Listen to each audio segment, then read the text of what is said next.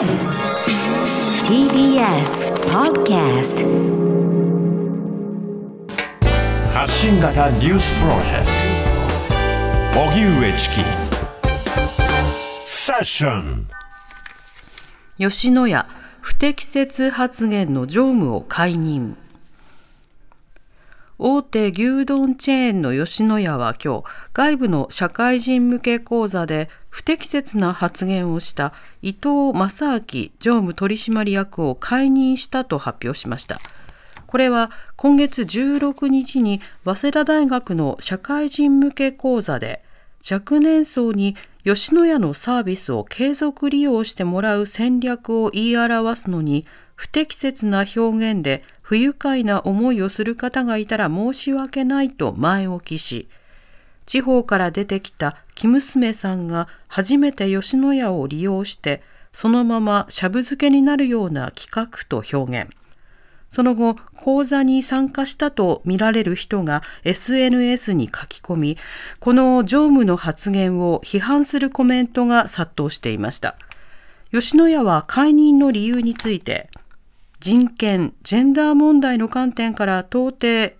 許容することのできない職務上著しく不適任な言動があったためとしています。また吉野家は本社やグループの役員に対するコンプライアンス研修を5月に開催し、コンプライアンス遵守の徹底に取り組むとしています。はい。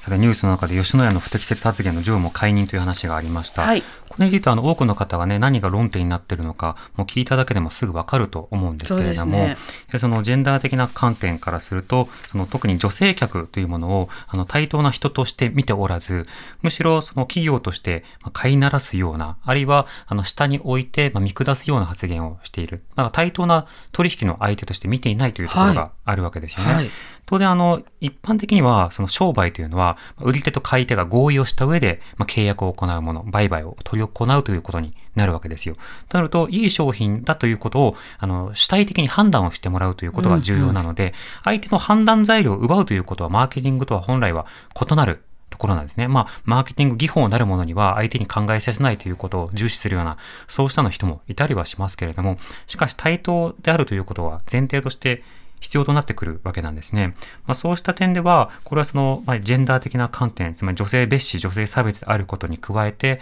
そもそもビジネスに対する態度というものが非常に問題があるということ、まあ、それに加えて、安易に薬物依存の例えというものを使わないでほしいということは思うわけですね。あのこの番組にも繰り返し薬物依存の問題は取り扱ってきましたけれども、はいはい、その依存というのは、やはり家族、や、あの、社会を含めて、まあ、様々なその対応というものをこれから考えていかなくてはいけないという重要なテーマであるんですよね。またその依存症からの回復というものも大きなテーマである中で、えー、まあ、そうしたようなことを意図的に増やすことが、まあ、企業体として良きことなのだと言わんばかりの対応というのは、当然ながらまあ様々な依存に対する取り組みというものを軽視、別視するということにもつながるわけです。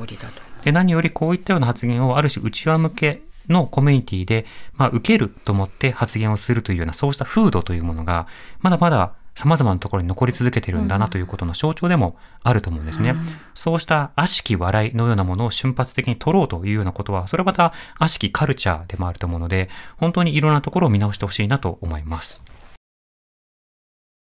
TBS Radio